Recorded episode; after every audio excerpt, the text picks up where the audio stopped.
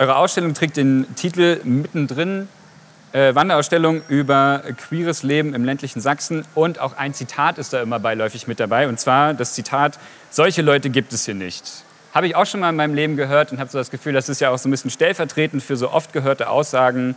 Ich habe mich gefragt, wie kam es eigentlich zu diesem Titel? Und wann habt ihr diesen Satz oder ähnliches das letzte Mal gehört? Ähm, heute erst. Wirklich? Ja, ich komme direkt aus der Berufsschule aus Bayern und äh, habe mit Klassenkameraden drüber unterhalten und da kam von mehreren ähm, die Aussage, cool, dass du das machst, aber in den Orten, wo ich wohne, gibt es solche Leute gar nicht.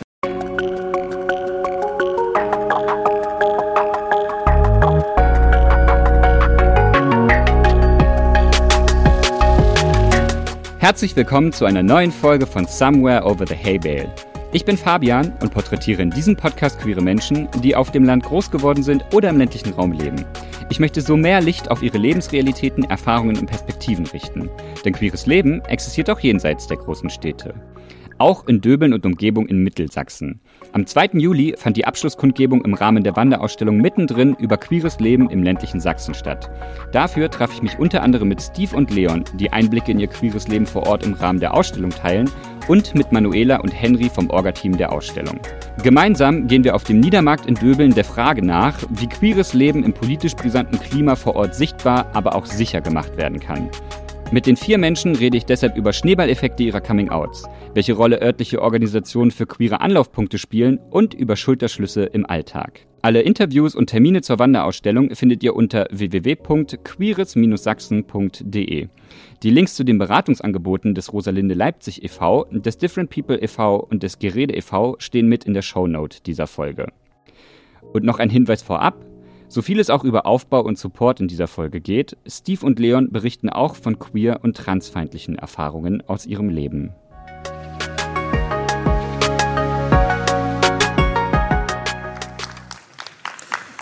Vielen Dank, Vera.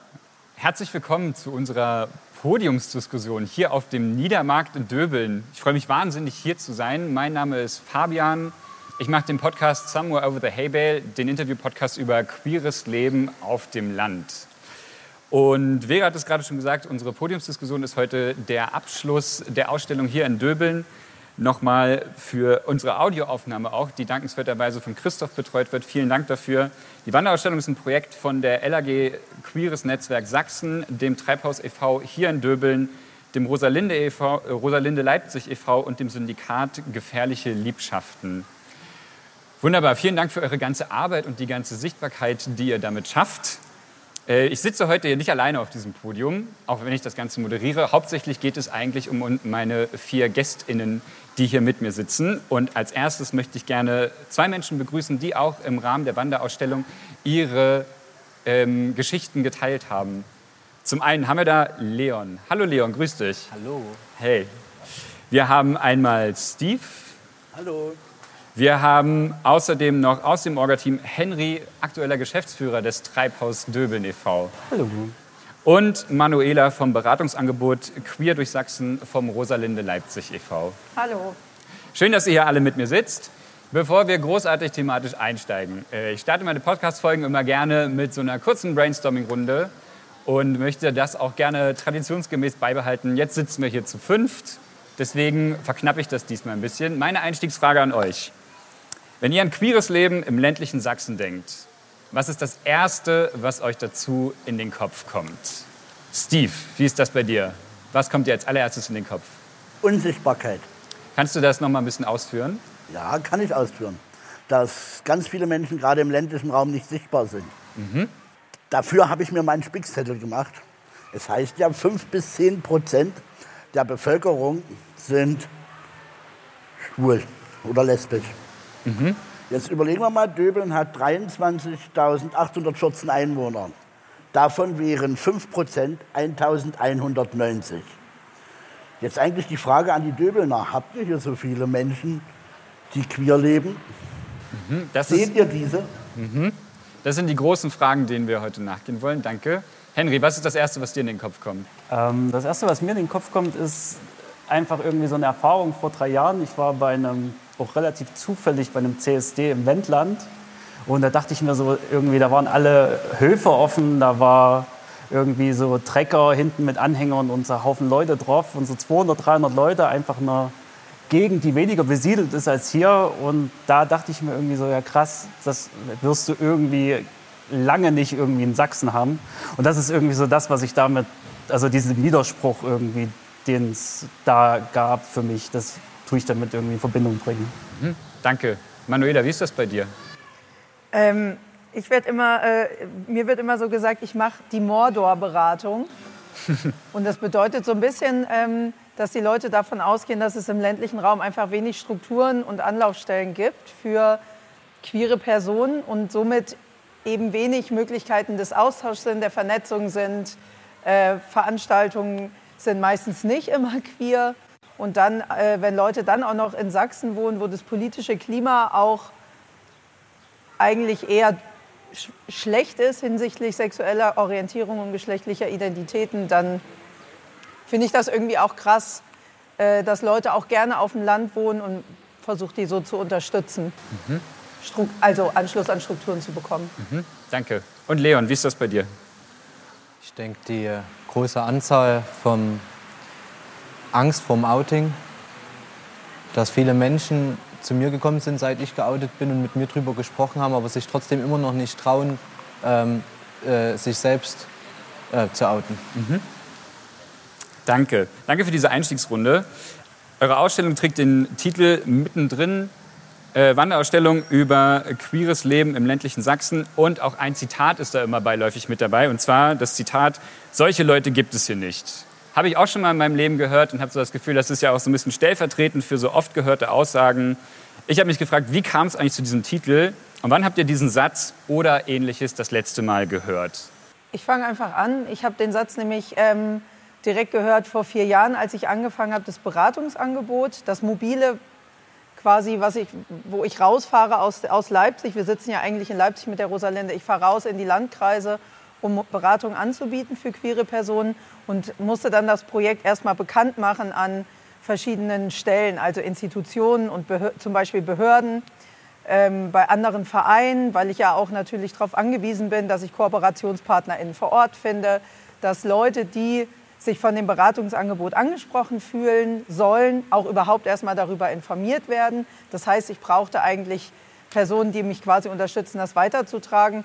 Und ich habe relativ häufig die Erfahrung gemacht, als ich dann bei Behörden war und äh, gesagt habe, für, also für welche Zielgruppe ich arbeite, zu welchen Themen ich arbeite, dass ich da verwundert angeguckt wurde. Mhm. Und eben dieser Satz oder ein Satz, ach ja, ich wusste gar nicht, ich dachte immer, sowas gibt es hier nicht. Mhm. Leon, Steve, wie war das bei euch? Habt ihr den Satz auch schon mal gehört? Im Privaten nein. Aber wie gesagt, ich äh, mache ja genau das Gleiche wie Manuela, bin ja auch äh, in diesem Projekt unterwegs, aber im, überwiegend im Vogtland und im Erzgebirge und habe dort natürlich auch die Werbetour gemacht und bin auch ganz viel bei Ärzten gewesen, Psychologen, Psychotherapeuten. Und auch da kam mir das öfters entgegen. Das haben wir hier nicht. Mhm. Und jetzt vor kurzem hat mich eine Psychologin angerufen, die genau 2018 diesen Satz zu mir gesagt hat. Und nun hat sie es doch. Ja. Leon, du hast auch gerade genickt. Ähm, heute erst. Wirklich? Ja, ich komme direkt aus der Berufsschule aus Bayern und äh, habe mit Klassenkameraden drüber unterhalten und da kam von mehreren ähm, die Aussage, cool, dass du das machst, aber in den Orten, wo ich wohne, gibt es solche Leute gar nicht. Mhm. Und jetzt seid ihr, also Steve und Leon, ihr seid ja quasi unsere lebenden Beispiele dafür, zusammen mit den vier anderen ProtagonistInnen der Wanderausstellung. Ähm, dass es queere Menschen vor Ort gibt, auch im ländlichen Raum, auch in kleinen Städten, auch in Dörfern. Äh, ich habe mich gefragt, Steve Leon, ihr habt jetzt eure Geschichte im Rahmen der Ausstellung geteilt. Was hat euch dazu bewegt, Teil davon zu sein? Und auch, wie fühlt sich das für euch an, so eure Geschichte auch in so, einem, so einer Wanderausstellung zu sehen? Was hat mich bewegt? Äh, Menschen Mut zu machen, dass man es schaffen kann, dass man auch im ländlichen Raum schaffen kann, seinen Weg zu gehen. Wie gesagt, ich es steht dran, ich komme aus Hohenstein-Ernsthal und bin aufgrund eines, meines Nebenberufes damals auch sehr bekannt gewesen und wurde natürlich auch ganz oft dumm angeguckt, habe dumme Sprüche gekriegt. Das ne, muss, gehört scheinbar im Leben dazu.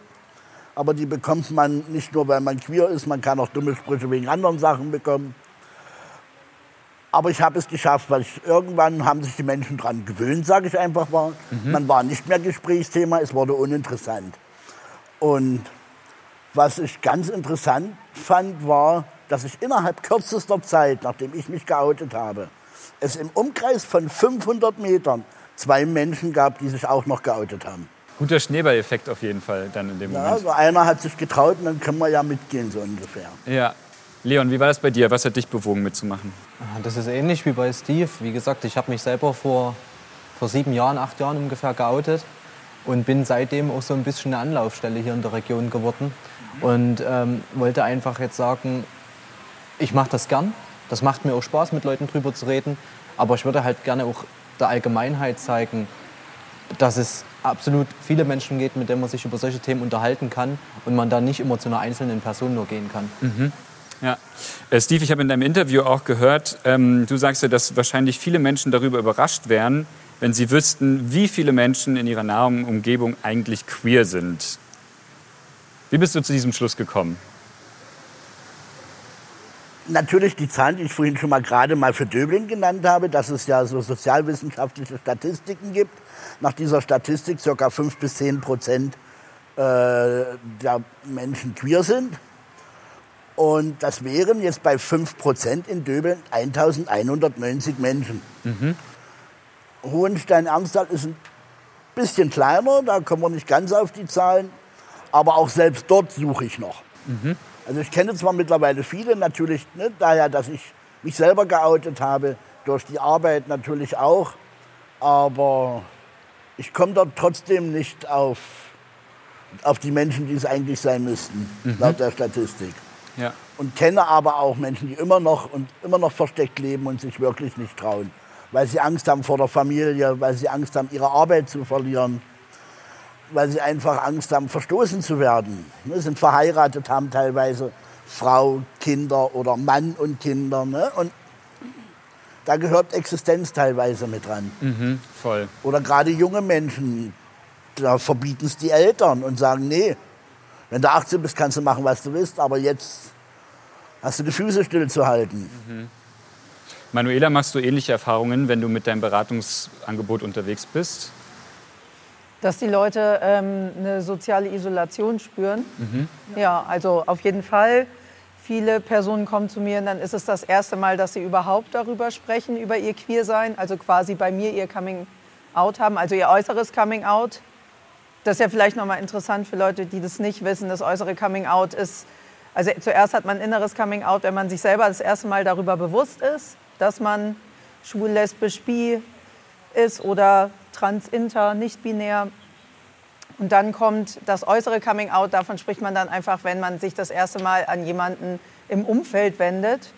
Und da ist nämlich auch interessant, dass es bei ähm, homosexuellen Jugendlichen sind, liegen da schon, liegt da eigentlich schon ein Zeitraum von mehreren Monaten bis ein paar Jahren dazwischen. Und bei Transjugendlichen ist es sogar noch größer. Da liegen auf jeden Fall mehrere Jahre dazwischen. Und das muss man sich dann mal vorstellen, wie, wenn Leute mehrere Jahre lang das nur mit sich selber aushandeln, bevor sie sich das erste Mal ans Außen wenden. Das habe ich relativ häufig. Das, was Steve gerade gesagt hat, diese Angst vom äh, Ausschluss vom sozialen Nahraum. Also das, das schlimmste, die schlimmste Angst oder die größte Angst bei Jugendlichen ist der Ausstoß vom Elternhaus. Das ist total oft so. Ich habe das Glück, dass ich auch mit sehr vielen Eltern im Kontakt stehe, die ihre Jugendlichen sehr gut unterstützen. Aber ich muss auch sagen, das sind auch eh schon die Elternteile, die sehr akzeptierend, akzeptierend unterwegs sind und sehr interessiert sind, dass ihre äh, Kinder da einfach einen guten Lebensweg gehen können und sehr offen und frei Entscheidungen treffen können und selbstbestimmt. Genau, und hier im, im, im ländlichen Raum ähm, glaube ich, dass ich mit sehr vielen Personen, die sich selber als queer bezeichnen, auch noch gar nicht in Kontakt gekommen bin, weil sie sehr versteckt leben. Und das war auch so, es ist so eine Hypothese und das hat äh, Corona jetzt noch mal so verstärkt, dass Vereinsamungstendenzen zugenommen haben, soziale Isolationsgefühle haben zugenommen. Und das war, war ja auch unser Ausgangspunkt, um zu überlegen, wie kann man aber Lebensrealitäten von queeren Menschen sichtbar machen, ähm, wenn wir während Corona keine Veranstaltung machen dürfen. Und Ja. so kam die Idee, diese Ja. Ausstellung zu machen. Ja. Ähm, Steve, du hast gesagt, du machst Beratung. Leon, du hast gesagt, du möchtest gerne auch eine äh, äh, Ansprechperson sein für queere Menschen vor Ort. Äh, Manuela, du hast das Beratungsangebot und ich möchte einmal noch kurz auf eine äh, andere Protagonistin der Wanderausstellung kommen, nämlich Maria. Äh, und Maria hat gemeint, dass sie im Treibhaus hier in Döbeln Menschen kennengelernt hat, die ihr ohne Vorurteile begegnet sind. Ich habe mich gefragt, Henry, äh, ihr seid jetzt keine explizit queere Organisation, aber maßgeblich mit am Gelingen dieser Wanderausstellung beteiligt. Warum war es euch denn unbedingt wichtig, davon teil zu sein? Ähm, ich glaube, den Treibhaus insgesamt ist es wichtig, einfach aus der Geschichte heraus. Also das Treibhaus ist jetzt fast 25 Jahre alt. Und vor 25 Jahren wollten einfach die Jugendlichen damals einen Freiraum haben, eben auch eine Abgrenzung von einer rechten und rechtskonservativen Mehrheitsgesellschaft. Und also zumindest hier in Döbeln. Und da war es immer so, ne, es war wichtig, Bildungsangebote zu schaffen, wichtig, Ausstellungen zu haben, wichtig auch äh, ein breites Spektrum zu haben. Und da ist eben auch so eine Ausstellung jetzt wie die hier oder auch jetzt dieses Podium etc. und alles, was damit zusammenhängt, ja, einfach ein wichtiger Bestandteil vom Angebot im Treibhaus. Mhm. Ihr schreibt ja auch auf eurer Homepage, ihr wollt vor allen Dingen Angebote schaffen für politische, kulturelle und soziale Alternativen. Und ihr wollt ein Ort sein, ähm, wo junge Menschen und Menschen generell auch diese Alternativen finden können. Und gleichzeitig geht ihr auch sehr offen damit um, dass ihr für eure ganze Arbeit und euer jahrelanges Engagement hier auch Gegenwind bekommt. Wie genau sieht dieser Gegenwind aus? Ähm, ich würde sagen, da gibt es zwei Ebenen für den Gegenwind. Der eine ist so ein finanzieller, weil wir sind sehr abhängig eben von Landesmitteln, von Städte, also kommunalen Mitteln und auch von, von Kreismitteln. Und da wird relativ oft auch auf, so eine, auf das Neutralitätsgebot gepocht etc., was auch immer so ein ganz schwammiger Begriff ist. Aber da muss eben das Haus auch oft aufpassen, ne? wenn wir jetzt uns irgendwie zu irgendwas zu sehr positionieren würden, dann würden wir eben Gefahr laufen, Fördermittel einfach zu verlieren. Und so könnten wir einfach eine professionelle Arbeit nicht mehr so gewährleisten, wenn es dann eben wieder ehrenamtlich äh, gemacht werden würde. Mhm. Ähm, das zweite Ding ist so ein bisschen das, der direkte Kontakt mit Menschen, der, die, die direkten Anfeindungen, die äh, Menschen betreffen. Beispielsweise meine Vorgängerin hat, eine, hat Postkarten gekriegt oder sowas, wo einfach sie angefeindet wurde. Ähm, so tätliche Angriffe gegen Leute ist auch einfach, ich meine, das ist seit Jahren nicht mehr so das Thema, aber es war natürlich auch in der Vergangenheit ein Thema im Treibhaus, mhm. dass das mitgeschwungen ist. Genau, also diese zwei Ebenen gibt es halt immer. Ja. Ähm, Manuela, wie ist das jetzt mit der Wanderausstellung? Rechnet ihr da auch mit Gegenwind oder gab es den vielleicht sogar bereits? Ja, also es äh, war auf jeden Fall nicht so einfach, einen Ort zu finden, wo wir die Ausstellung zeigen durften. Also wir hatten auch überlegt, ob wir die einfach draußen in der Innenstadt einfach öffentlich äh, stellen. Weil unser, unsere Idee war, wenn wir Leute nicht zusammenbringen können, damit sie sich das angucken, dann sollen sie sich das im öffentlichen Raum angucken können. Ähm, und es war relativ schnell klar, man kann hier eigentlich äh, im ländlichen Raum in Sachsen oder im kleinstädtischen Raum nicht einfach eine Ausstellung zu queeren Themen hinstellen, ohne die auch bewachen zu müssen, weil wir einfach berechtigte Sorge haben, dass ähm, vor Vandalismus oder vor äh, Anfeindung, Diskriminierung. Und haben, die jetzt, äh, haben uns dann für ein Format entschieden, in, äh, als Schaufensterausstellung zu machen. Also jetzt steht sie gerade hier, aber sie hat die letzte Woche in, im Schaufenster gestanden und da waren die Leute jetzt auch nicht so erfreut drüber, die wir angefragt haben, ähm, uns die Räumlichkeiten ganz offen so zur Verfügung zu stellen. Das mag, zum, das mag unterschiedliche Gründe haben, aber das kann immer auch ein Grund sein, dass aufgrund des Themas Leute befürchten, dass Schaufenster dann beschmiert werden, dass sie kaputt gemacht werden. Mhm. Also da gibt es auf jeden Fall einen Gegenwind. Wir haben, ähm, ich habe einen Förderantrag gestellt für die Ausstellung, weil die natürlich auch Kosten verursacht. Der ist nicht bewilligt worden, weil das Thema zu polarisierend ist. Ich gehe davon aus, dass die Personen, die da in dem Entscheidungsgremium sitzen, mehrheitlich vielleicht AfD wählen oder der AfD angehören oder wie auch immer, dass sie da einfach, dass das einfach eine, ein Ungleichgewicht wird und es somit für queere Projekte und Vorhaben einfach auch schwierig sein wird, perspektivisch Fördermittel zu kriegen für Kleinstprojekte, Förderungen. Ähm, und es, also das ist eine berechtigte Angst. Also es gibt immer noch total viele Übergriffe. Die werden nicht alle zur Anzeige gebracht, aber es gibt eine riesen Dunkelziffer an ähm, vermuteten Übergriffen, die, wovon man eigentlich gar nicht so mitkriegt. Aber Leute überlegen sich sehr gut, wenn sie nicht dem wenn sie nicht heterosexuell begehren und nicht dem gängigen Geschlechtermodell optisch entsprechen, wie sie, sie, wie sie sich nach außen hin erkennen, zu erkennen geben, wenn sie wissen, dass äh, Milieu außerhalb ist vielleicht nicht so akzeptierend und offen. Mhm. Und dann gehe ich mit meiner Freundin vielleicht nicht Hand in Hand durch die Stadt, mhm. Sondern mache das vielleicht eher an Orten, wo ich weiß, dass ich da irgendwie auch irgendwie safe bin. Genau, soweit vielleicht erstmal. Ja. Ähm, Steve Leon, ihr beide seid ja out and proud. Was glaubt ihr, worauf beruht dieser Gegenwind? Wo kommt er her? Ich selber habe mir das gar nicht vorstellen können, dass es überhaupt einen Gegenwind gibt, mhm. weil ich äh, weder gehört hatte, dass es in der Region irgendwelche Übergriffe gab, aber auch nicht, dass ähm, familiär da irgendwelche Probleme aufgetreten sind beim Outing. Und habe dann aber im Gespräch mit Menschen, die zu mir gekommen sind, mitgekriegt, dass das doch wirklich eine Relevanz spielt und dass teilweise Eltern den Kontakt angebrochen haben beim Outing. Und ich sag mal, wenn fremde Menschen so auf einen reagieren, dann kränkt einen das schon. Aber wenn es die eigene Familie ist, ist das nochmal was anderes. Mhm. Und ich habe dann einfach gesagt, okay, ich würde das gerne ausprobieren, wie Döbeln da drauf ist, wie fortschrittlich Döbeln ist. Und habe, ähm, vor drei, vier Jahren war das, in der Zeit, wo ich aktiv wirklich feiern gegangen bin, damals einen sehr guten Freund gehabt. Und wir sind wirklich bewusst ähm, Hand in Hand durch Döbeln gegangen, haben uns in den Clubs geküsst auf den Mund und ohne dass wir in einer Beziehung war, einfach nur um zu testen, wie darauf reagiert wird. Und ich kann von meiner Erfahrung her nur sagen, dass es da absolut keine negativen ähm, Feedbacks gab. Also mir wurden nie angefeindet, mir wurden nie angegriffen, es gab auch keine blöden Sprüche. Das ist das, was ich im Interview auch gesagt habe, dass da eher Menschen zu mir gekommen sind und gesagt haben, hm, krass, dass du da so offen mit umgehst, dass du, dass du da kein Problem mit hast. Blicke gibt es immer, das ist klar, aber wenn man sich outet und dafür entscheidet, in einer Kleinstadt so offen zu leben, dann muss man mit Blicken umgehen können.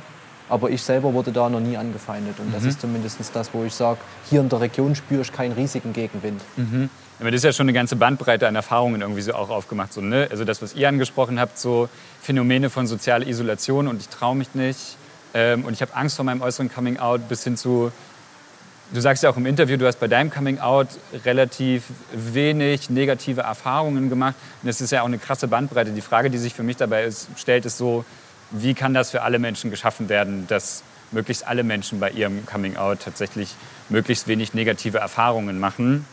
Ähm, Steve, dich wollte ich auch noch fragen, was glaubst du, woher kommt dieser Gegenwind? Woher kommt dieser Gegenwind? Äh, teilweise Unwissenheit mhm. und ja, dass man auch ganz einfach den falschen Menschen ganz oft zuhört. Und da möchte ich aber auch noch unterscheiden zwischen äh, beruflich und Arbeit, also beruflich und privat. Also es ist so, dass ich ja einen kleinen Beratungsraum habe, der nicht gekennzeichnet ist, der also komplett anonym ist. Und die Menschen, die da zu mir kommen, auch die Adresse erst kurzfristig erfahren und es man auch von außen nicht sieht, was es ist. Ganz einfach auch ein bisschen zum Schutz. Äh, ich bin ja angestellt im Verein Different People e.V. in Chemnitz. Da haben sie uns die Scheiben zerschlagen. Da hatten wir auch mit Graffiti ganz große Probleme. Also wir haben eine relativ bunte äh, Durchfahrt. Da wurden dann braune Farbbomben gegengeschmissen, so ganz besondere Kürzel dran gesprüht. Und um dies zu vermeiden, habe ich das, wie gesagt, in meinem Beratungsraum in Hohenstein-Ernsthal nicht.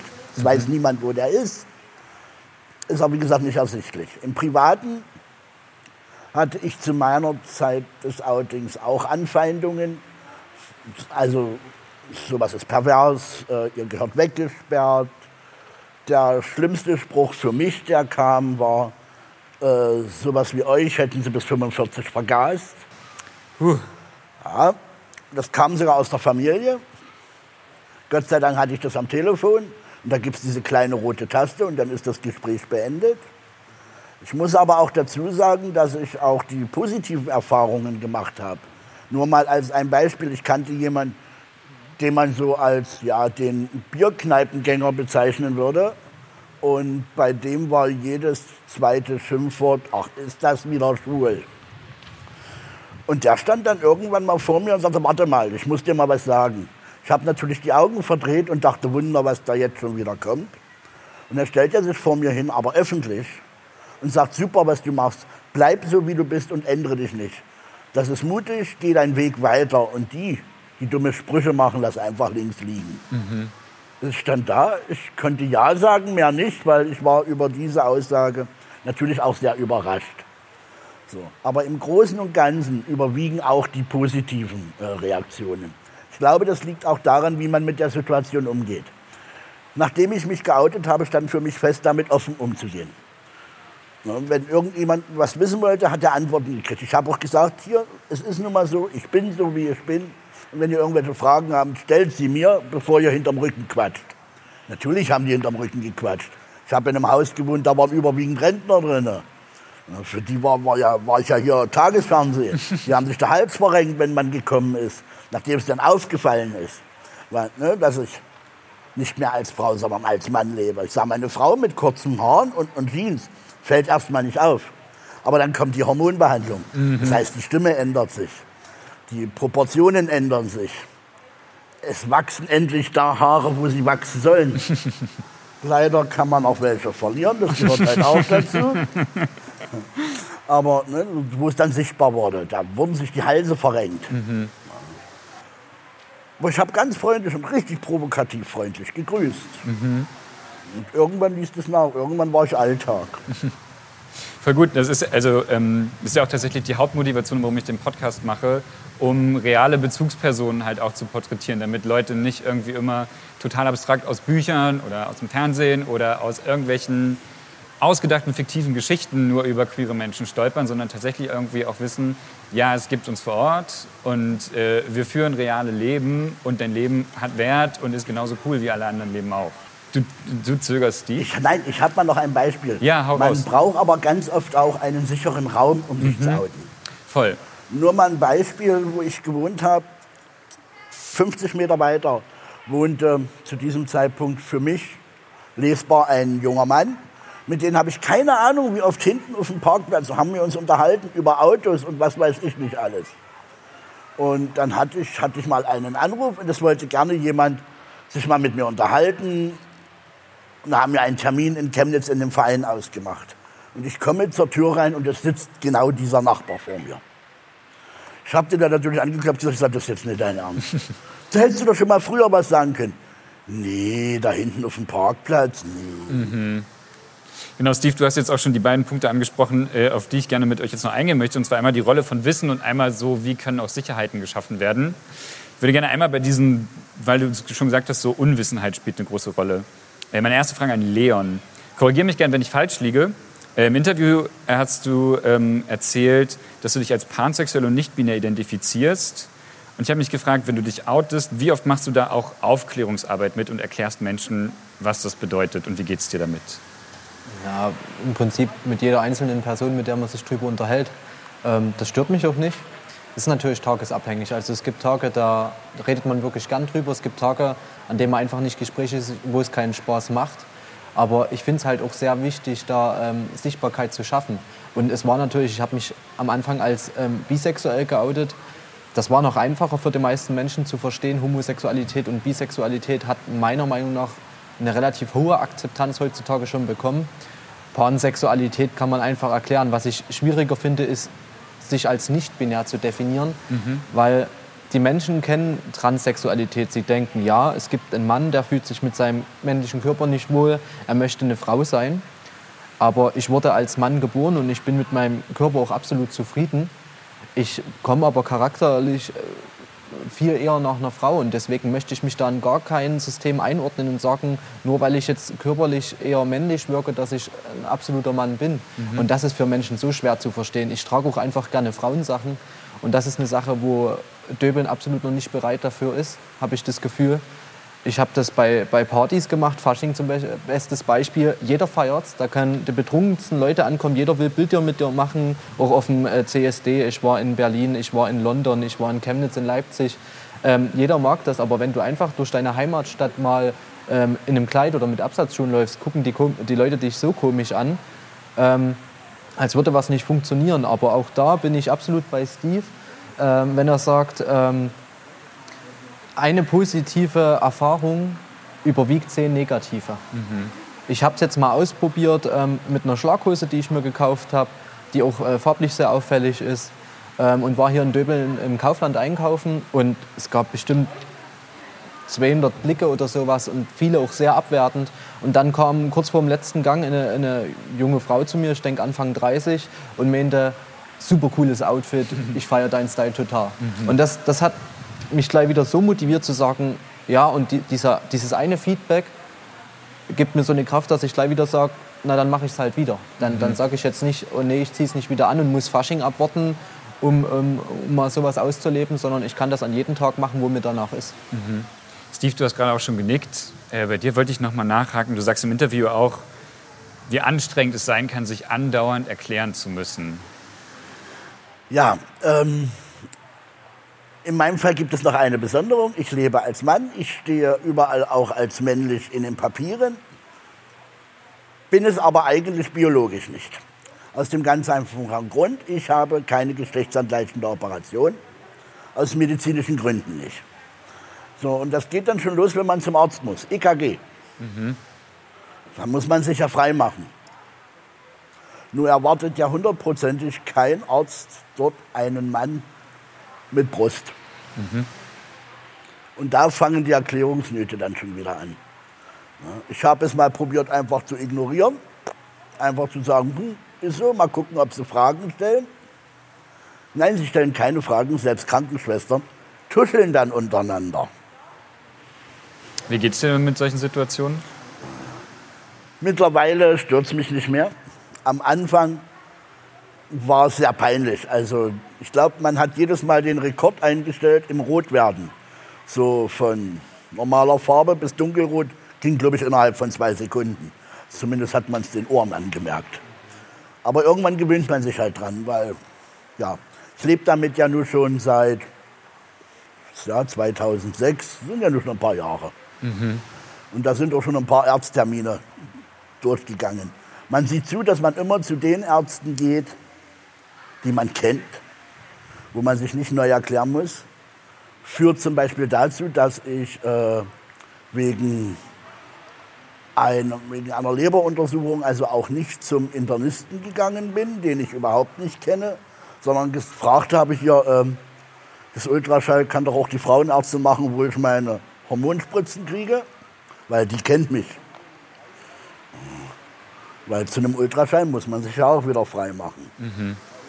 Interessant wird das mal, wenn man ins Krankenhaus muss. Da weiß ich noch nicht, wie das dann abgeht. Mhm. Und gleichzeitig ist das ja, wie sage ich das, liegt ja da die Verantwortung vor allen Dingen auch bei dem medizinischen Personal, halt irgendwie sich auch fortzubilden und vielleicht auch Definitionen von Körper und Geschlecht noch mal zu hinterfragen und zu schauen, so dass die Verantwortung ja nicht bei dir liegt, dich immer erklären zu müssen, sondern dass die das auch mitkriegen und mitdenken können. Und ich glaube, da, genau da ist das Problem. Es ist zwar so, dass mittlerweile Psychotherapeuten, Psychologen etc. sich immer mehr um dieses Thema bemühen und auch Weiterbildungsmöglichkeiten nutzen, aber andere Arztpraxen sieht es noch ganz schlecht aus. Also ob das jetzt Allgemeinmedizin ist, mhm. ob das äh, Innere ist und was es da noch alles gibt. Die sehen sich mit dem Thema ja immer noch nicht äh, konfrontiert.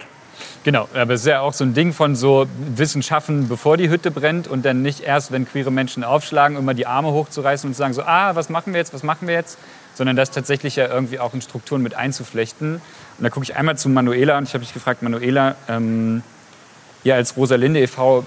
mal stellvertretend als eine queere Institution, was können queere Institutionen leisten, um Wissenslücken zu schließen und Wissen auch an die Menschen heranzutragen?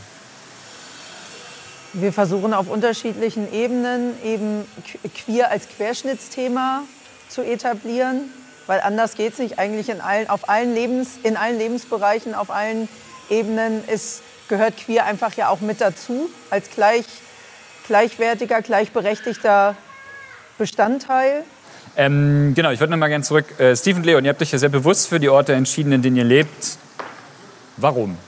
Ich denke, dass es, ich habe das im Interview schon gesagt, äh, wahrscheinlich immer der einfachste Weg ist, wenn man im ländlichen Gebiet wohnt, egal in welchem Bundesland, wenn man sich outen will und in die Großstadt zieht. Weil in der Großstadt hat man eine äh, Community, mit der man relativ sicher aufgenommen wird.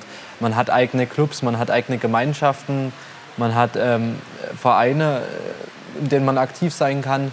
Und ich denke, dass es eben Zeit wird, auch in der ländlichen Region Menschen zu erreichen und Toleranz zu schaffen. Und ich finde es da nicht bloß wichtig, queere Menschen zu erreichen und ähm, denen zu zeigen, dass es äh, absolut in Ordnung ist, zu sein, äh, wie man ist, sondern ich finde es wichtig, Allgemeinbevölkerung zu erreichen.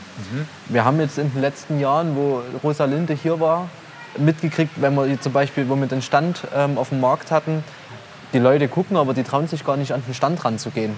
Weil eine gewisse Angst hier im ländlichen Raum herrscht, dass äh, sobald du dich ähm, ähm, an den Stand ranstellst, wo Regenbogenflaggen hängen, dass das sofort als Outing zählt.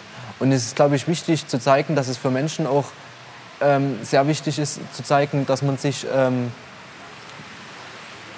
gemeinsam mit queeren Menschen auf eine Seite stellt, ohne dass man sich selbst outen muss. Man kann ja auch heterosexuell sein. Und ich denke, dass man da jetzt gerade in der Fußball-EM gesehen hat, wie es positiv funktionieren kann. Durch diesen Aufschrei äh, durch Ungarn haben ganz, ganz viele Menschen Flagge bekannt, die selber gar nicht unbedingt in der Szene drin sind.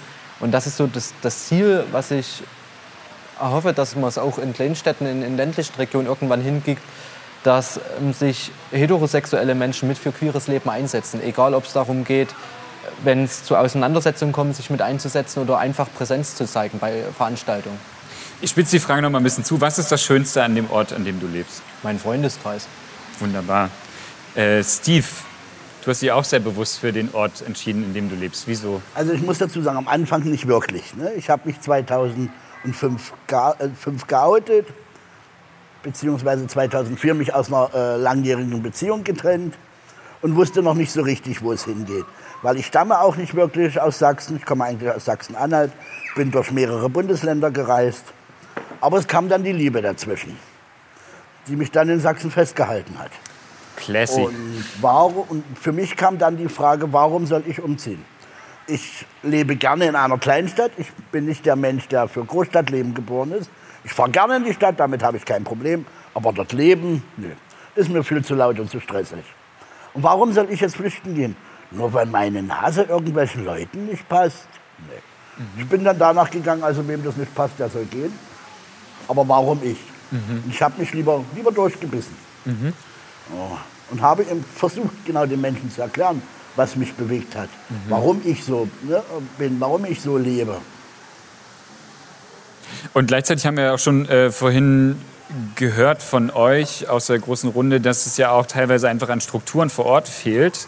Und ähm, auch in dem Interview von Maria, da sagt sie, dass sie bei der Suche nach Ärztinnen oft Probleme hatte, ähm, und dass den Ärztinnen oftmals so Wissen und Zugänge zu Trans-Themen gefehlt haben.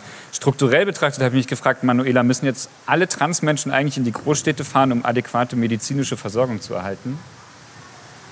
Du wolltest ja eben auf was Ressourcenstarkes aus. Ne? Das muss ich leider damit über den Haufen werfen. Also es ist tatsächlich immer noch so, dass ähm, gerade im Gesundheitswesen ist es immer noch sehr stigmatisierend. Ähm, es gibt wenig Expertise äh, zu Trans- und Interlebenswelten.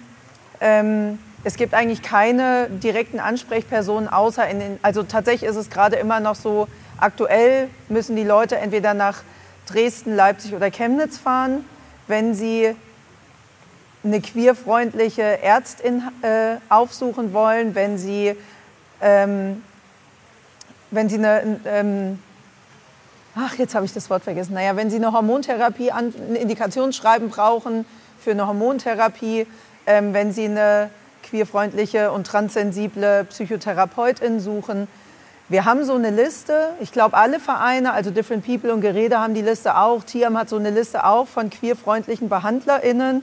Das sind aber trotzdem relativ wenig Leute. Das heißt, das ist eine Vision, auf die wir hinarbeiten, dass es irgendwann auch wohnortnahe sensible BehandlerInnen im Gesundheitswesen gibt. Mhm. Also wir machen zum Beispiel für den ländlichen Raum äh, im März eine Fortbildung für PsychotherapeutInnen zum Thema Trans und haben uns da zwei sehr, ähm, zwei sehr coole ExpertInnen geholt aus Berlin und die ähm, damit schon sehr viel Erfahrung haben und ich hoffe, dass das dann so mehr und mehr auch einfach zunimmt. Das ist auch, glaube ich, eine Diskursfrage. Irgendwann werden die Leute öfter damit auch konfrontiert, weil sie Anfragen bekommen von queeren Leuten. Und ich hoffe, dass da ein Umdenken einsetzt, genauso wie wenn man von außen auf die Leute zugeht und sagt, hier gibt es das Angebot, hier könnt ihr euch eure äh, Punkte der, bei der Psychotherapeutinnenkammer anrechnen lassen, weil dann haben sie auch was davon und dass sich das dann so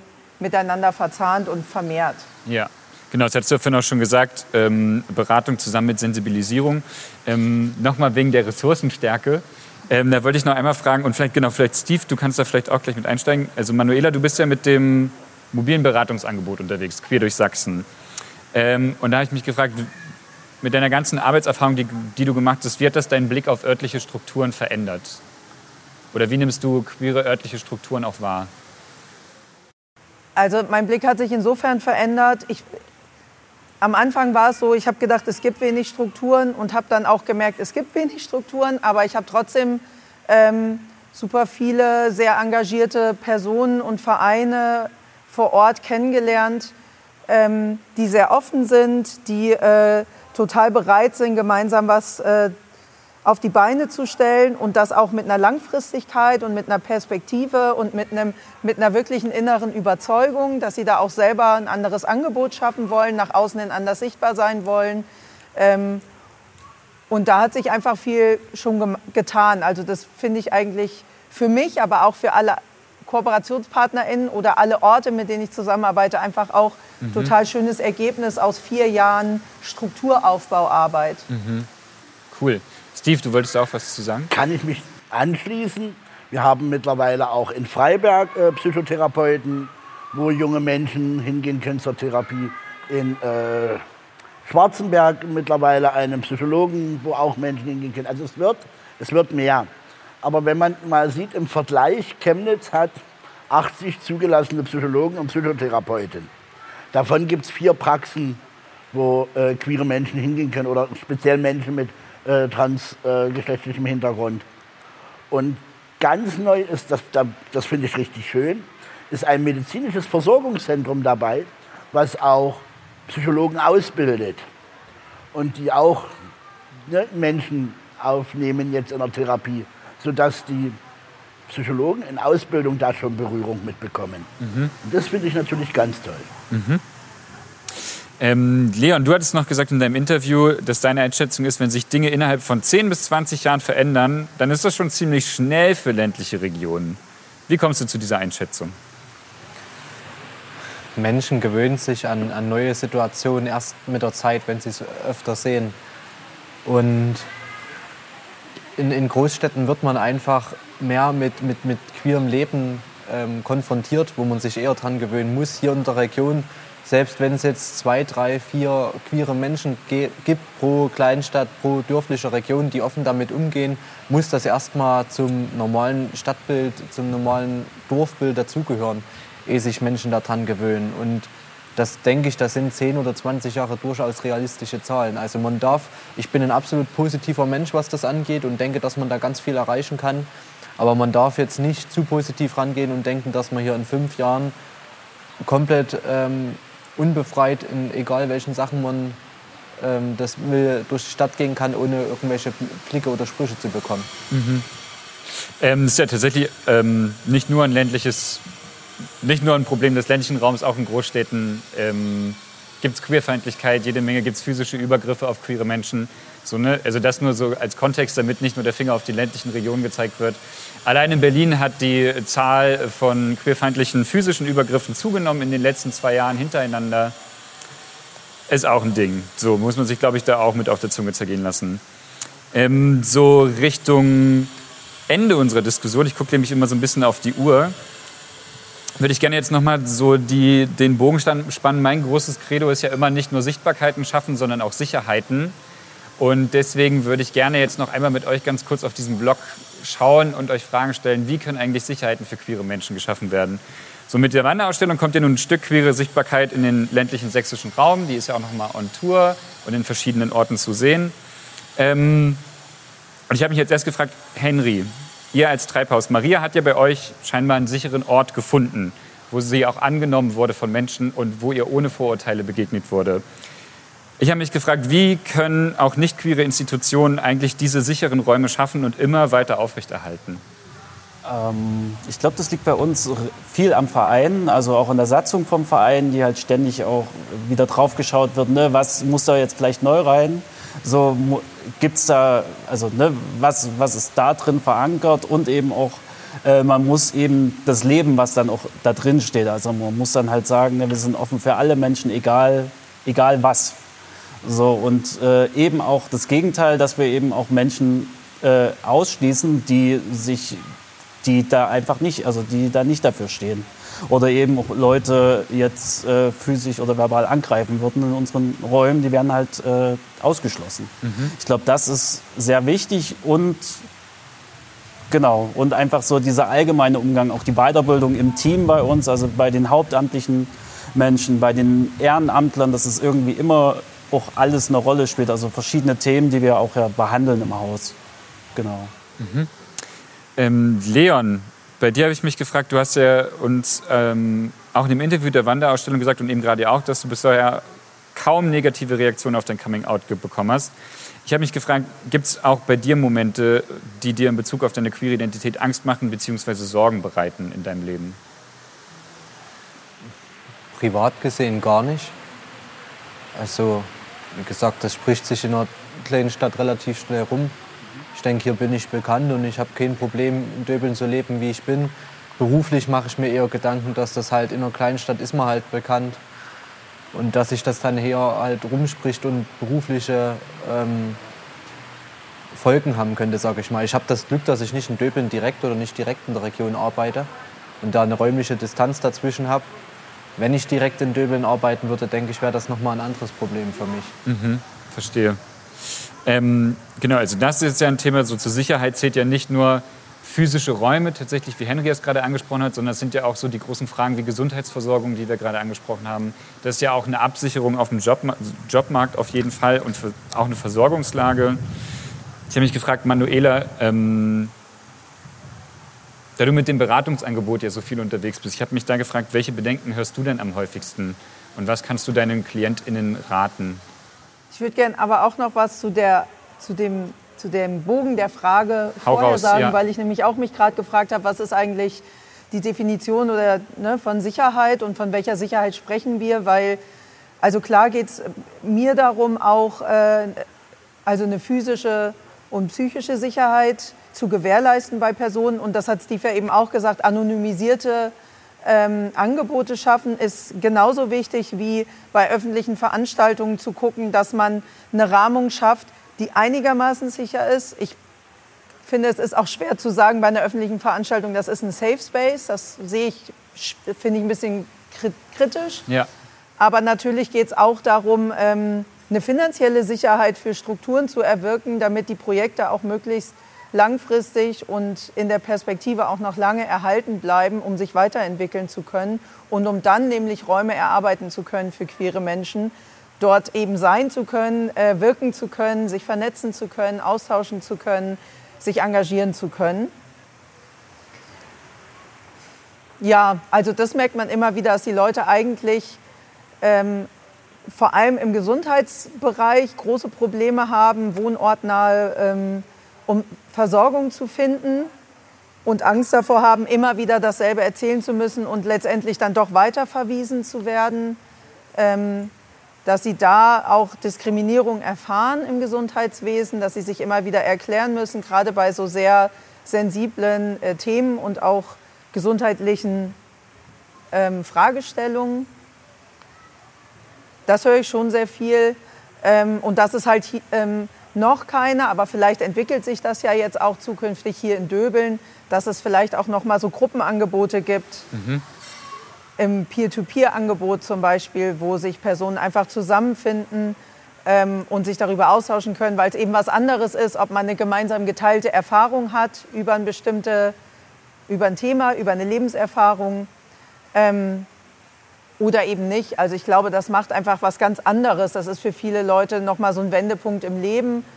Und wir sind eigentlich, also ich bin da eigentlich nur so eine, so eine Schnitt, ich habe da nur so eine Schnittstellenfunktion und kann da vielleicht versuchen, Dinge zusammenzubringen. Und man kann natürlich auch immer äh, Position beziehen und Haltung beziehen. Ich finde, das ist auch Ja. extrem wichtig, zivilgesellschaftlich, um Sicherheit herzustellen oder auch um äh, Themen zu enttabuisieren und zu entstigmatisieren. Ja. Und äh, Steve, bei dir habe ich mich gefragt, ähm, du sagst in deinem Interview von der Wanderausstellung auch, dass du Support von Menschen erhalten hast, von denen du es eigentlich nie erwartet hast. Da habe ich mich gefragt, wer war das? Und die größere Frage dahinter, ähm, wie können auch Freundinnen, Bekannte und auch Nachbarinnen für mehr Sicherheit für queere Menschen eigentlich sorgen? Wenn Sie es mitbekommen, dass irgendjemand doof reagiert, vielleicht den Betroffenen beistehen, sich für, den, für die Person einsetzen und sagen, ey, das ist doch das Normalste, der, Normalste der Welt. Es ist Mensch.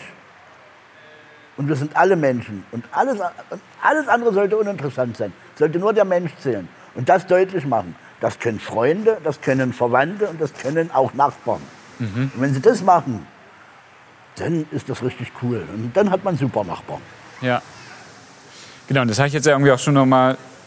Ich finde es schön, dass das so einen Bogen hatte von so queer und queere Lebensweisen auch als ein Querschnittsthema so zu begreifen und auch Arbeit zu leisten, um queere Menschen Sichtbarkeit und Sicherheit zu schaffen, auch wenn sie in Anführungsstrichen noch nicht da sind, weil sie noch nicht sichtbar sind, damit wir vielleicht an den Punkt kommen, wo es nicht darum geht, immer erst alle die Hände hochzureißen, wenn die Hütte brennt, sondern von Anfang an irgendwie auch Räume zu schaffen und die offen zu halten, damit queere Menschen da auch einen Raum finden, um Coming Out vollziehen zu können, um Support zu finden, um Anschluss finden zu können. Ich würde gerne zum, die Runde auch ähm, beenden, wie ich sie begonnen habe, und zwar mit einer kleinen Abschlussrunde. Und habe mir jetzt gedacht, so, wir denken mal groß. Und wir gehen mal davon aus, alle queeren Menschen und auch alle nicht queeren Menschen im ländlichen Sachsen besuchen diese Wanderausstellung, hören eure Interviews und hören auch dieses Interview, was wir heute geführt haben. Die haben das jetzt alle mitbekommen und ich habe mich gefragt, was möchtet ihr diesen Menschen mit auf den Weg geben, sowohl den queeren Menschen als auch den nicht queeren Menschen? Vielleicht fangen wir, Steve, du zuckst schon so, Ja, hau den, raus. Den, den queeren Menschen würde ich mit auf den Weg geben wollen. Lebt euer Leben, versteckt euch nicht. Jeder Mensch ist es wert, sein Leben zu leben, so wie er es leben möchte. Und den nicht queeren Menschen würde ich mit, gerne mit auf den Weg geben, was ich vorhin schon gesagt habe. Denkt bitte dran, wir sind alle Menschen und nichts anderes. Und auch der queere Mensch, der dir gegenübersteht, ist in allererster Linie Mensch. Und das sollte immer in den Köpfen bleiben. Danke. Manuela, was würdest du den BesucherInnen und HörerInnen der Wanderausstellung mitgeben wollen? Na, ich wünsche mir natürlich, alle Leute dahingehend zu empowern. Und wenn sie da Unterstützung brauchen, sollen sie sich einfach melden.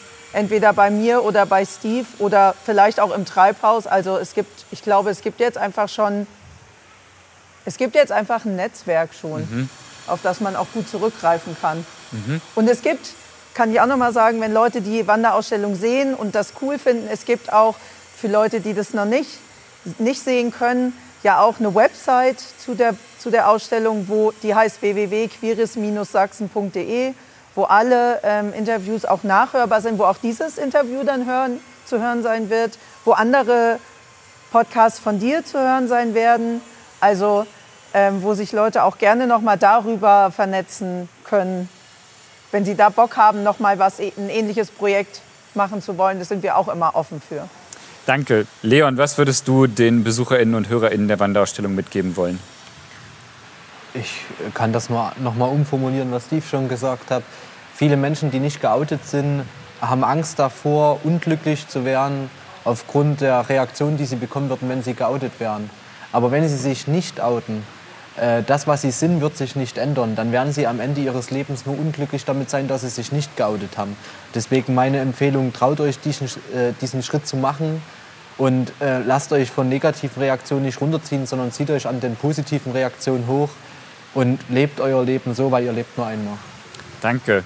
Und Henry, Ja, vielleicht. Also ich würde mich natürlich also irgendwie euch allen anschließen und auch noch mal eben dazu sagen, ne, den queeren Menschen, ihr seid, also es gibt immer Ansprechpersonen, das haben wir heute auch gesehen. Es gibt immer Leute, wo ihr hingehen könnt, auch äh, wenn ihr denkt, dass, dass ihr halt einfach allein seid. Es ist nicht so. so und eben äh, dann eben den nicht queeren Menschen, was ich denen mitgeben würde, hört einfach vielleicht den Menschen zu. So, und ohne groß voreingenommen zu sein, das ist natürlich schwierig, aber genau, ich glaube, das ist das Wichtigste, einfach ein offenes Ohr zu haben. Danke. Genau, Manuela hat es gerade schon gesagt. Äh, alle Infos zur Wanderausstellung sowie alle Geschichten der Wanderausstellung könnt ihr hören auf www.queeres-sachsen.de. Ansonsten die Beratungsangebote gibt es von der Rosalinde Leipzig e.V. und vom Different People Verein aus Chemnitz. Und vom Gerede e.V. in Dresden. Und vom Gerede e.V. in Dresden. Äh, danke für den Hinweis. Genau. Vielen Dank an euch vier für dieses Interview, diese Diskussion. Äh, danke, dass ihr hierher gekommen seid, Steve, Leon. Schön, euch jetzt mal auch in, in real zu sehen. Ähm, genau. Vielen, vielen, vielen Dank für die ganzen spannenden Einblicke und Impulse. Danke an euch alle, die ihr hier wart auf dem Niedermarkt in Döbeln. Wir schwören jetzt hier noch kurz ein bisschen rum. Falls ihr noch Fragen habt, Anregungen, Gesprächsbedarf, kommt doch gerne zu uns und redet mit uns. Danke, Danke lasst es euch gut gehen. Dir auch danke, Fabian. Gerne.